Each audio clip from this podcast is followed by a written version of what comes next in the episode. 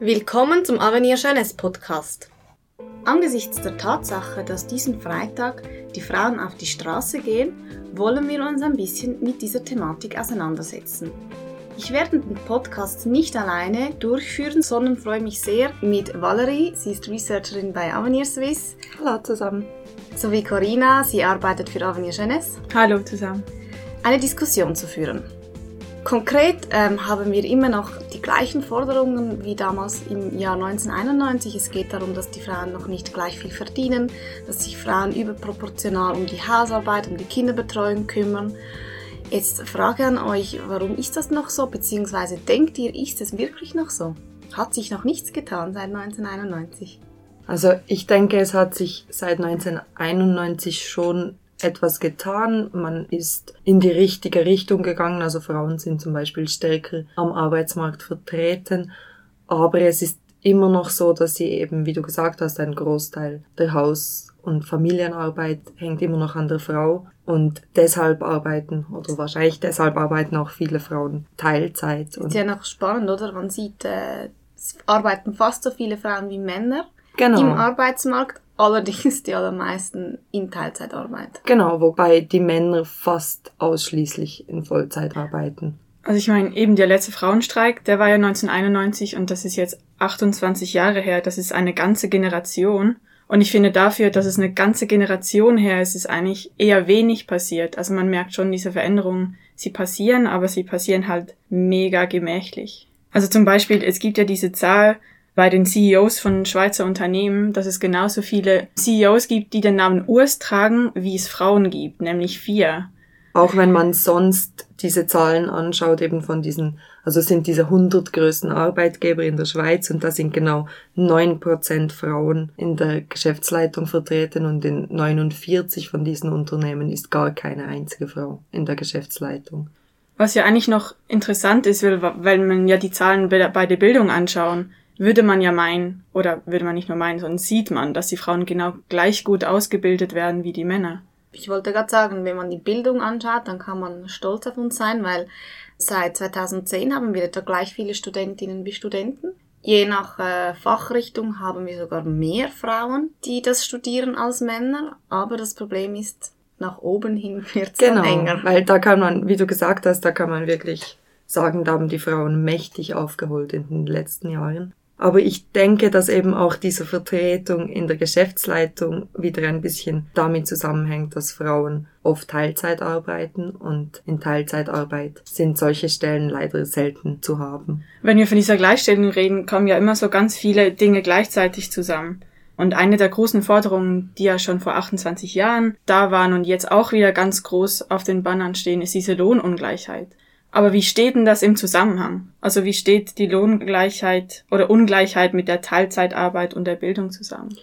Ich denke, das ist alles eben sehr zusammenhängend und teilweise auch schwierig zu sagen, was denn jetzt womit zusammenhängt, weil einerseits kann man sagen, wenn Frauen davon ausgehen, dass sie sich früher oder später um die Familie und den Haushalt vermehrt kümmern werden, dass sie dann andere Bildungswege einschlagen und vielleicht auch schon Jobs suchen, die mehr Teilzeitarbeit ermöglichen und die oft auch weniger bezahlt sind und deshalb verdienen sie dann im Durchschnitt weniger als die Männer. Aber andererseits kann man dann auch sagen, wenn die Frau eben einen Job hat, in dem sie weniger verdient und die Familie dann entscheiden wird, wer bleibt mit den Kindern zu Hause, mhm. dass es dann wiederum wahrscheinlich eher die Frau treffen wird, in diesem Fall als der Mann. Von dem her ist es Klar. so ein bisschen ein dann Teufelskreis. Muss man auch von ähm, Erwerbsunterbrüchen ausgehen wegen Kindern. Also genau. man spricht ja immer wieder von diesen Erwerbsbiografien und ich denke, die sind ziemlich entscheidend, wenn es um diese Frage geht, weil es ist wirklich schwierig, gleich Erwerbsbiografien gegenüberzustellen. Ich denke, es ist aber nicht von der Hand zu weisen, dass es auch heute noch unerklärte Lohndifferenzen gibt. Genau. Aber natürlich statistisch gesehen ist es nicht so einfach, die Angelegenheit zu entschlüsseln. Aber was mir wahrscheinlich noch wichtig ist zu sagen, dass es neben der eben genannten Lohnungleichheit auch weitere Gefahren birgt, wenn man Teilzeit arbeitet oder wenn man halt in eher einem Niedriglohnsektor arbeitet. Schauen wir uns die Altersvorsorge an. Also wer mhm. weniger arbeitet, wer weniger verdient, wird einfach weniger einzahlen und später genau. auch weniger beziehen können. Und Gerade bei der Pensionskasse ist das natürlich ein genau. großer Nachteil.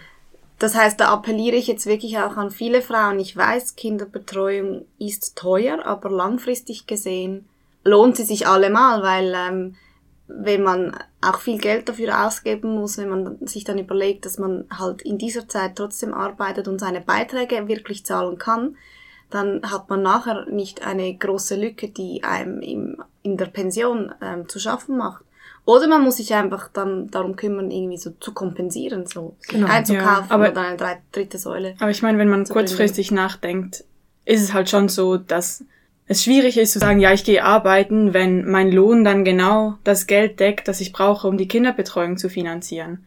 Ja, ich dann weiß, denkt man genau. sich ja genau. schon, ja gut, dann kann ich ja gleich zu Hause bleiben. Kurzfristig ist das natürlich wahrscheinlich die logische Konsequenz und ich äh, mhm. verstehe jede Mutter, die sich dafür entscheidet, aber ich denke, wenn man einfach noch die langfristige Komponente einbringt, dann kommt man eventuell zu einem anderen Schluss. Ähm, vielleicht können wir noch schnell diskutieren, ja, was denn aus unserer Sicht Instrumente sind, die halt eben diese Teilnahme am Arbeitsmarkt für die Frauen erleichtern könnte, respektive eben die Vereinbarung von Familie und Beruf verbessern könnte. Was denkt ihr, was, was wären so Möglichkeiten? Also eines wäre ja sicher eben so eine, eine familienergänzende Kinderbetreuung, die ähm, einerseits günstiger ist und auch für alle zugänglich. Ja, ich denke auch eben, dass diese Kinderbetreuung auch verfügbar sein muss, also weil wenn die Frauen keine Möglichkeit haben, ihre Kinder irgendwie betreuen zu lassen, dann, oder jetzt nicht nur die Frauen, auch die Männer, aber dann ist es für Familien schwierig, sich am Arbeitsmarkt mehr zu engagieren. Und ich denke, dass man hier nicht vergessen darf, dass es nicht nur für Kleinkinder Betreuung ja, geben muss, sondern dass Stichwort, genau, ja. dass dann auch in der Schule für die Betreuung gesorgt werden sollte. Also dass viele man, sagen, dass da das Problem erst anfängt. Genau. Oder? In den Städten hat man vielleicht eine mhm. flächendeckende Kita-Betreuung, aber wenn dann in der Schule jemand um zwölf zu Hause sein muss, mhm. zwei Stunden lang genau. das Kind zu betreuen. Ja, Kitas entstehen ja hauptsächlich so aus Eigeninitiative, Leute, die Kitas genau. eröffnen. Das ist ja nicht genau. institutionalisiert oder so. Also neben Kinderkrippen oder halt vielleicht eben, wir haben auch davon gesprochen, Vielleicht wollen nicht alle Eltern ihre Kinder in die Kinderkrippe schicken, da würde es auch Sinn machen, dass man irgendwie andere Modelle ebenso unterstützen würde.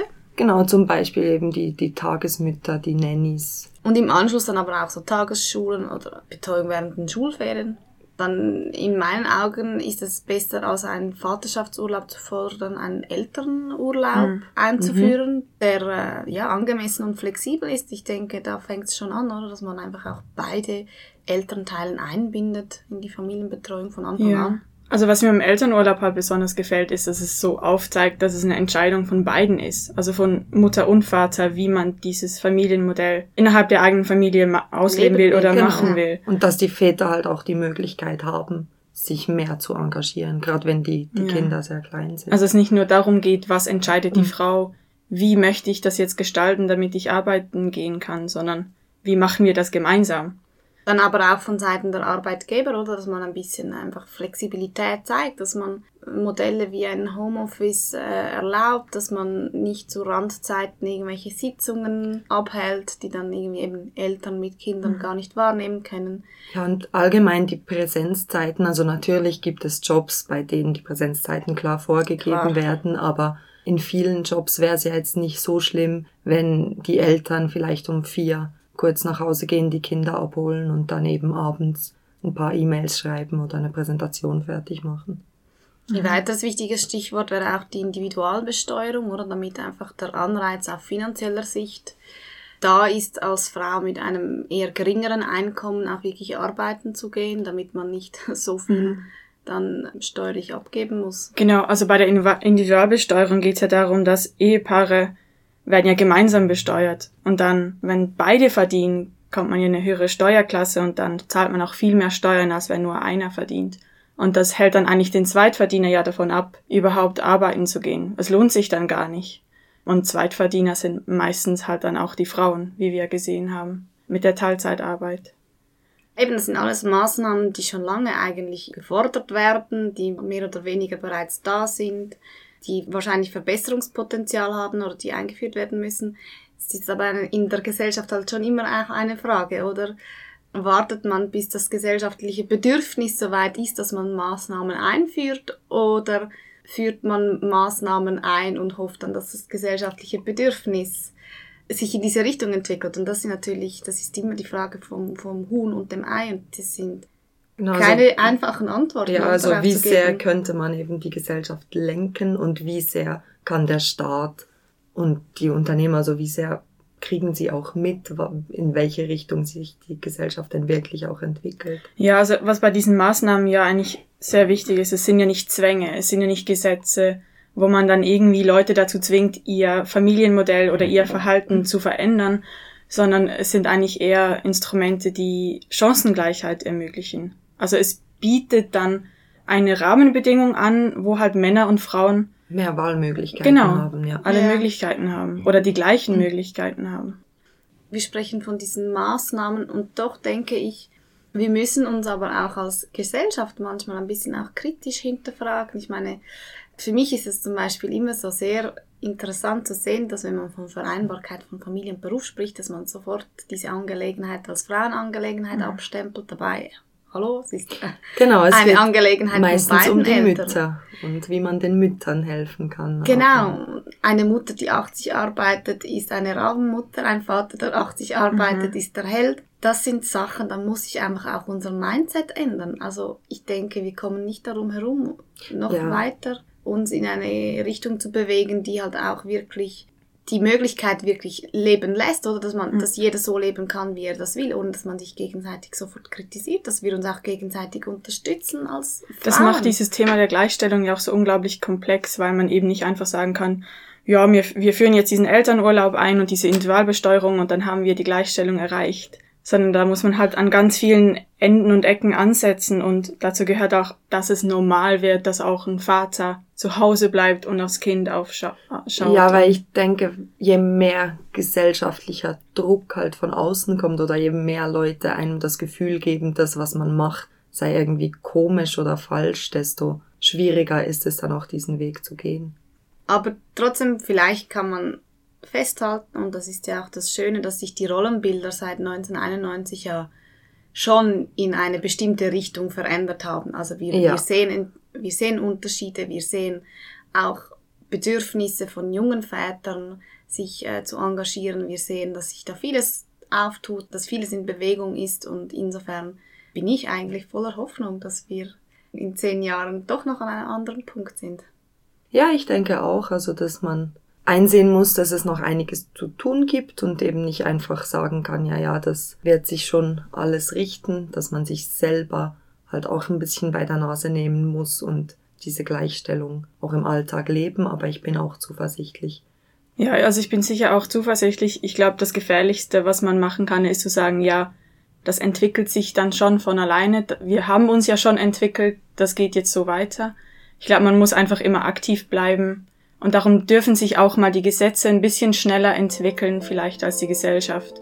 Und der Gesellschaft mal ein Stück voraus sein, um das auch so ein bisschen anzukurbeln, dass es mal ein bisschen schneller geht und dass es nicht in 28 Jahren wieder einen Frauenstreik braucht, wo man wieder gegen die Lohnungleich kämpfen muss.